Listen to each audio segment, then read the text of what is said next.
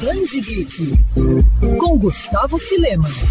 Mãe solteira, nascida e criada em uma comunidade do Rio, a enfermeira Márcia trabalha duro em dois empregos, ao mesmo tempo que se preocupa com o envolvimento da filha com um crime organizado. Ouvindo pela primeira vez a sinopse do novo trabalho do premiado artista Marcelo Quintanilha, parece que estamos resumindo a vida de muitas pessoas, gente como a gente, que enfrentam uma série de dificuldades parecidas na vida real. É justamente essa questão de retratação que faz de Escuta a Formosa Márcia um dos principais destaques da indústria dos quadrinhos em 2020. O quadrinho lançado pela pela editora Veneta, traz temas da nossa realidade, como o impacto da corrupção dos poderes públicos na vida do cidadão comum, de uma forma única que apenas Marcelo consegue abordar por meio de uma paleta de cores fortes e um estilo diferenciado de construir diálogos. A obra é um suspense familiar emocionante e surpreendente que te prende a todo instante, já que cada página e fala trazem reflexões e uma sensação de identificação, enquanto você fica ansioso para descobrir o que vai acontecer em seguida. Escuta a formosa Márcia tem cores que não equivalem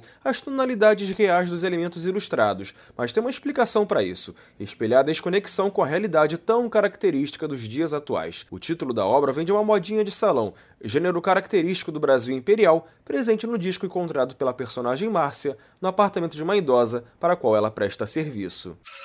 Quer ouvir essa coluna novamente? É só procurar nas plataformas de streaming de áudio. Conheça mais dos podcasts da Band FM Rio.